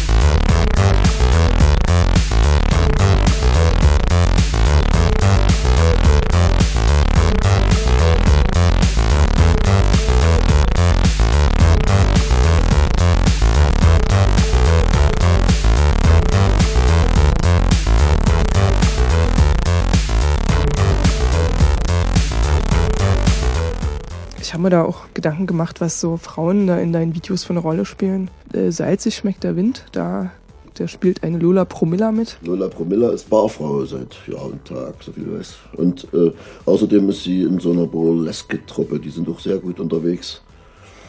Ja, Ja, die lümmelt da so auf der Theke oder liegt direkt Ja. drauf. Das wirkt ziemlich professionell, sag ich mal. Also professionell im Sinne von, die hat äh, sehr darstellerische Qualitäten so. Und ähm, kommt ziemlich cool rüber. Also schafft Schön. das praktisch ohne einen Ton zu sagen in dem Lied, Mhm. ähm, da eine wichtige Rolle im Video einzunehmen, Ja. finde ich. Ja. Und- ja, die, äh, das, es funktioniert ähnlich wie das Bratwurstzange. Ist auch noch weniger Handlung, eigentlich fast gar keine. Captain kommt rein und geht wieder raus. Das ist alles, das ist die Handlung. Und dann was dazwischen eben in der Kneipe. So ab und zu mal das Glas gehoben, ab und zu mal getanzt. Aber jemand liegt, jemand steht, aber eigentlich sonst ist da nichts mit Handlung. Aber die Atmosphäre ist, wie wir fanden, genau die richtige. Genau das, was das Lied haben, kriegen sollte. Genau das passiert da. Es gibt ein paar Schnitte aus dem Hamburger Hafen noch und ein paar noch aus dem Berliner Hafen, aus dem kleinen Westhafen, der zum Hamburger zumindest im Vergleich sehr, sehr klein ist. Aber Na. das sind so die Schwarz-Weiß-Schnitte dazwischen. Ja. Na, in dem Text, äh, den, den du singst, da geht's um so Abschiedsgeschichten oder darum, dass man als äh, Kapitän ähm, immer wieder Abschied nimmt, weil man ja weg muss. Ne? Naja, und die große Liebe eigentlich oftmals eine Illusion ist und man sich einer echten Freundschaft, vielleicht Männerfreundschaft, erfreuen kann.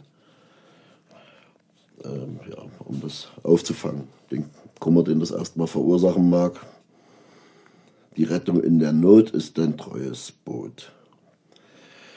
In Sturm und Wetter stets bewährt, aber ich muss nicht das ganze Lied aufzählen, nicht wahr?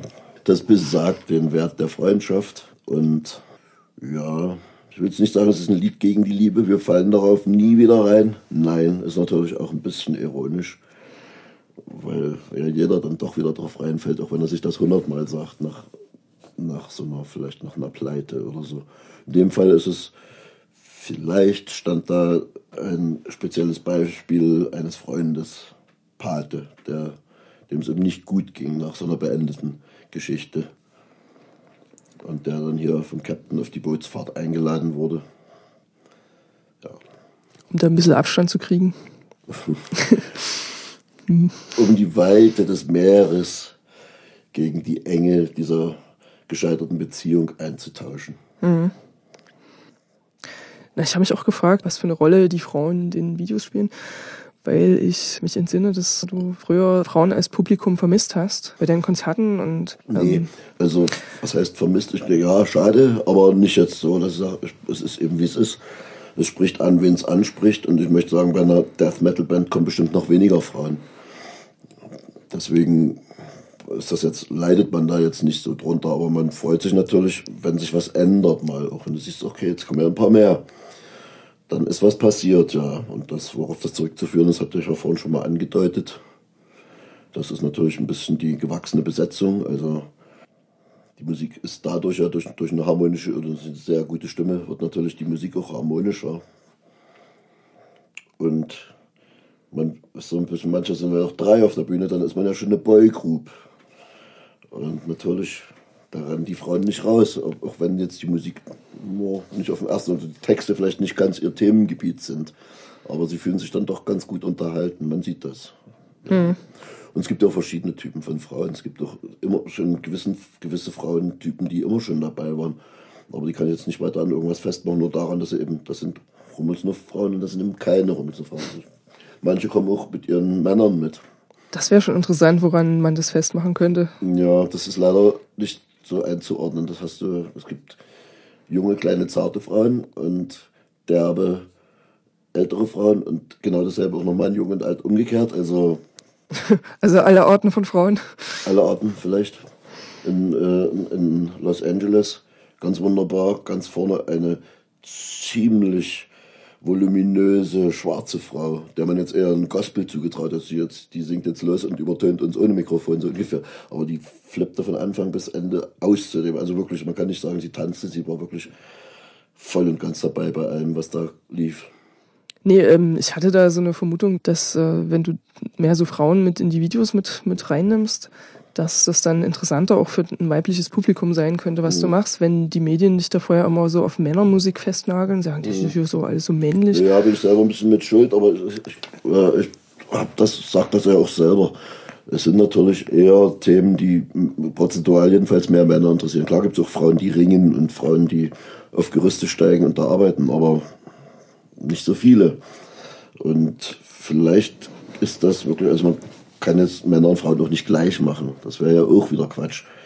Es ist eben wirklich so, dass, dass es da schon zumindest mehr, mehrheitliche Vorlieben gibt oder eben nicht Vorlieben. Und dass, dass vielleicht andere Sänger und Liederschreiber vielleicht der Seele vieler Frauen mal so, näher kommen. Das wird schon so sein. Also ich will, will da nicht rumdiskutieren und sagen, ach, das muss, muss doch für alle gleich gut sein. Ist es wahrscheinlich nicht, weil ich sage ja vorhin auch gerade bei einer Death Metal Band, wie viele Frauen hast du da drin?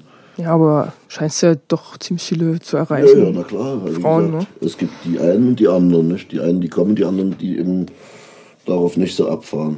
Aber ich habe jetzt nicht so, dass ich jetzt große äh, äh, Bekundungen für äh, oder Negativbekundungen von Frauen kriegen würde. Überhaupt nicht. Absolut nicht. Nee. Nur weil sie eben textlich nicht so bedacht werden vielleicht. Aber es gibt natürlich auch, es gibt immer auch Texte, die für alle Geschlechter gleichermaßen zugänglich sein müssten.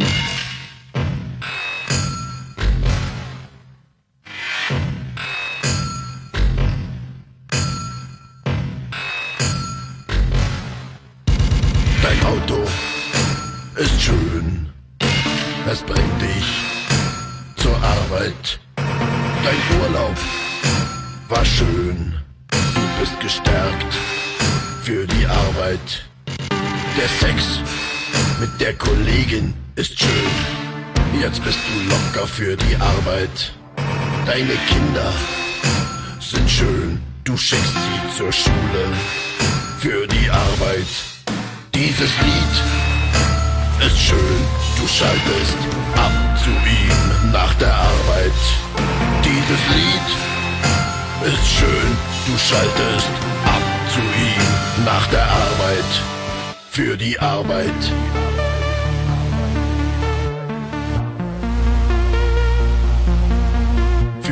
Arbeit.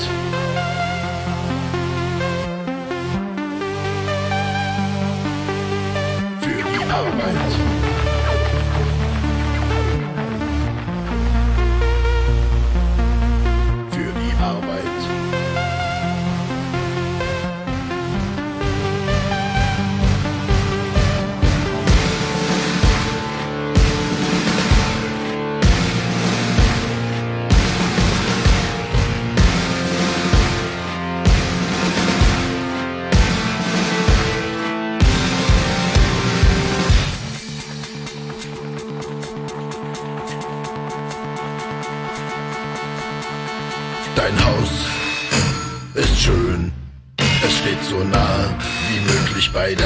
Arbeit. Dein Fernseher ist schön, er zeigt dir die Verlierer ohne Arbeit. Der Abend mit deinen Freunden war schön, morgen seht ihr euch wieder bei der Arbeit. Dein Körper ist schön, hast ihn gestellt für die Arbeit. Dieses Lied ist schön, du schaltest ab zu ihm nach der schaltest ab zu ihm nach der Arbeit. Für die Arbeit. Ich will doch nur, dass du ein bisschen schläfst.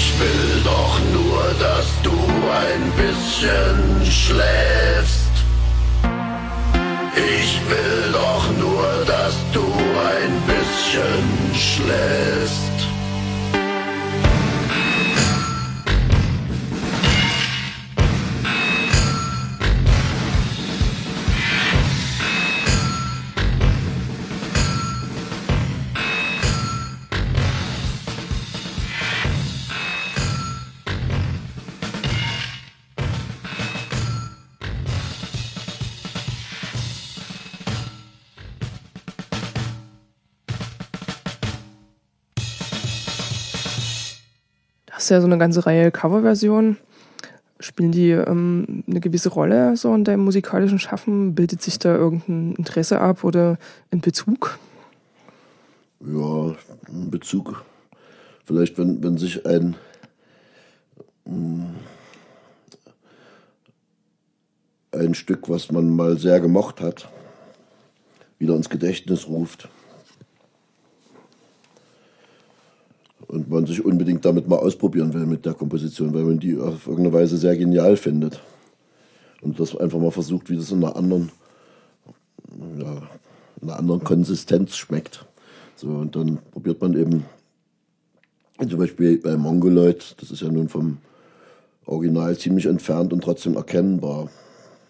Und das war auch das erste Experiment überhaupt als Rummelsnuff mit Gesang. Also das war als erstes entstanden jetzt. Und das nicht das erste Video gewesen, aber die Aufnahme war schon bereits 2004 schon fertig. Und ähm, also es ging eigentlich mit der Coverversion los so ein bisschen. Und dann so eine Sache wie Nathalie, was man als Kind oder als ja ganz in einer früheren, in einer ja, früheren Periode mal gehört hat. Im Radio wahrscheinlich. Mhm. Ich denke, meine Großmutter hatte das auf, auf einer auf einer kleinen Amiga-Single drauf, auch in Deutsch.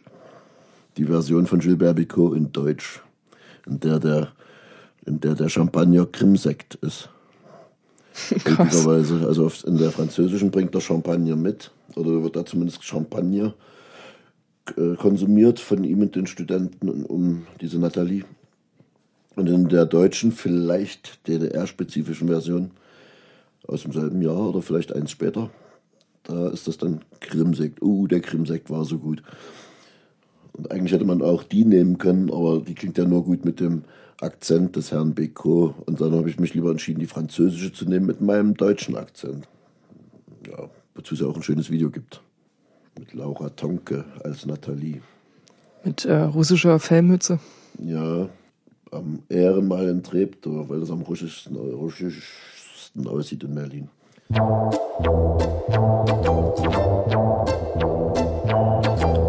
La place rouge était vide. Devant moi marchait Nathalie. Il avait ton joli nom, mon guide, Nathalie. La place rouge était blanche. La neige faisait ton tapis. Et j'ai suivi pas ce froid dimanche, Nathalie. En de la révolution d'octobre. Je pensais déjà qu'après le tombeau de Lénine, on irait au café Pouchkine boire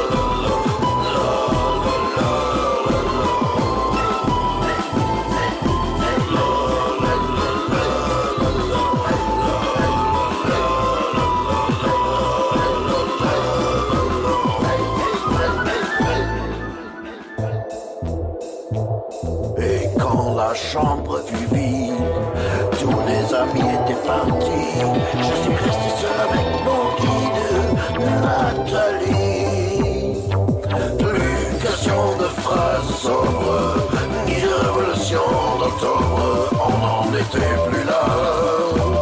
Fini le tombeau de Lénine, le chocolat de chez Pouchkine, c'est, c'était loin déjà que ma vie me semble vide.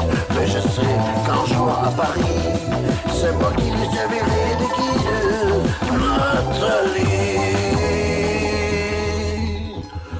Nathalie,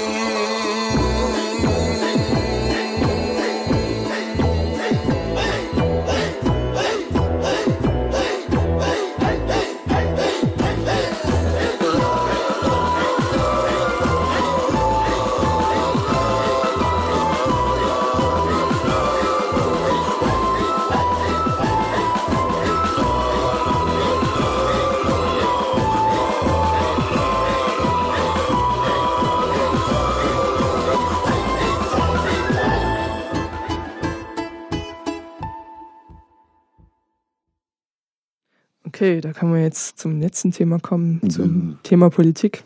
Da habe ich aufgeschrieben, dass du mal bei, bei einer Kampagne von der deutschen AIDS-Hilfe mitgemacht hast. Ist das für dich was Politisches, da mitzumachen? Mitgemacht, ich habe mich fotografieren lassen. Und irgendwie stand da, was stand da? Hast du das da? Jeder wie er will. Irgendwie Oder? so. Also es sollte für in einer gewissen Weise irgendeine Toleranz werben.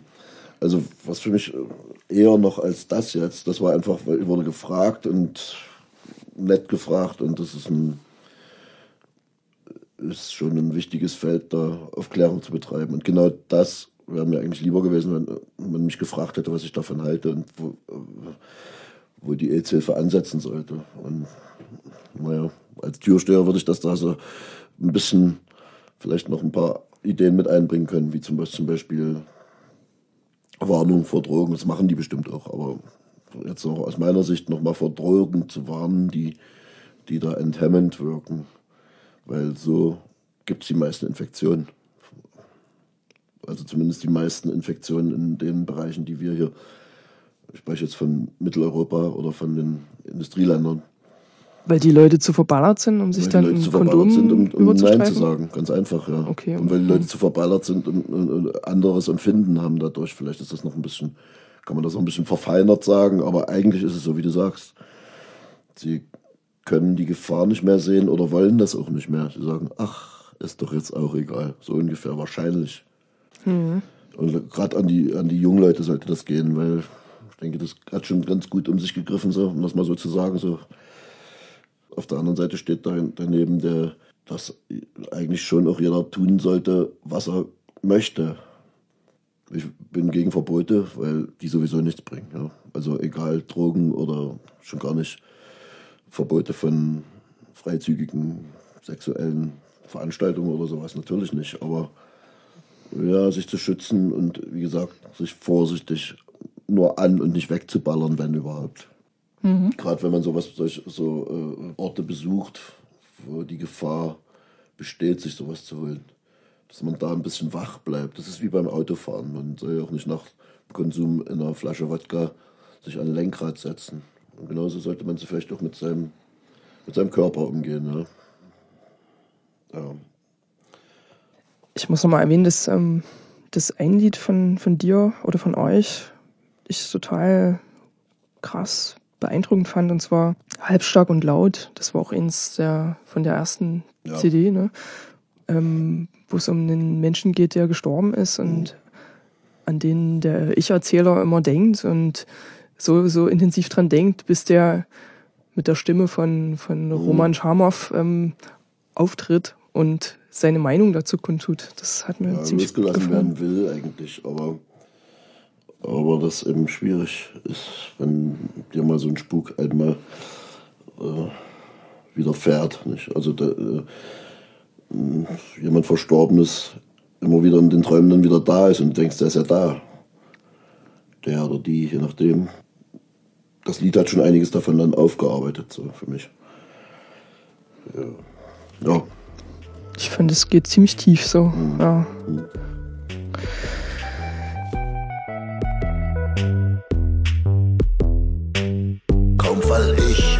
Schlaf,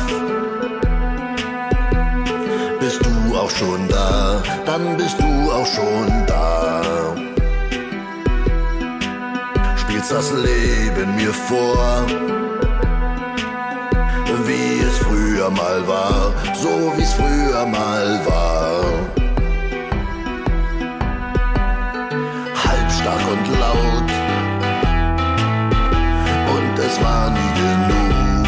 es war nie genug. Es gab Liebe und Leid auf dem Zug namens Zeit.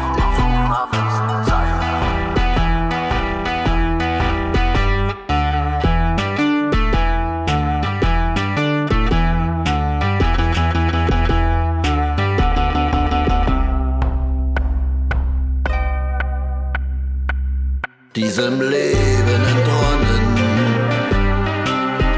hast den Fährmann verpasst, den Fährmann verpasst.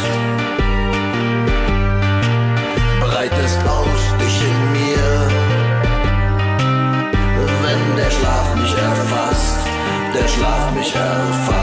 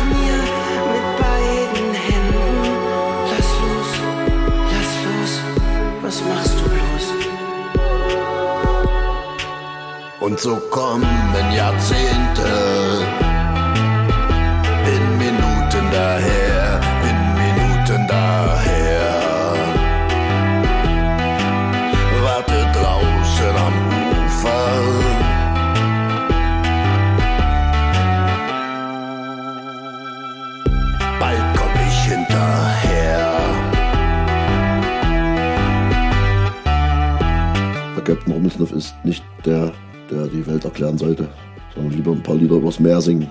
Fertig, Schluss. Schönen Feierabend. Das war der Zerspiegel mit Rummelsnuff mit Tracks von seinem Album Kraft gewinnen. Zerspiegel, Zerspiegel, Zerspiegel, Zerspiegel. Zerspiegel.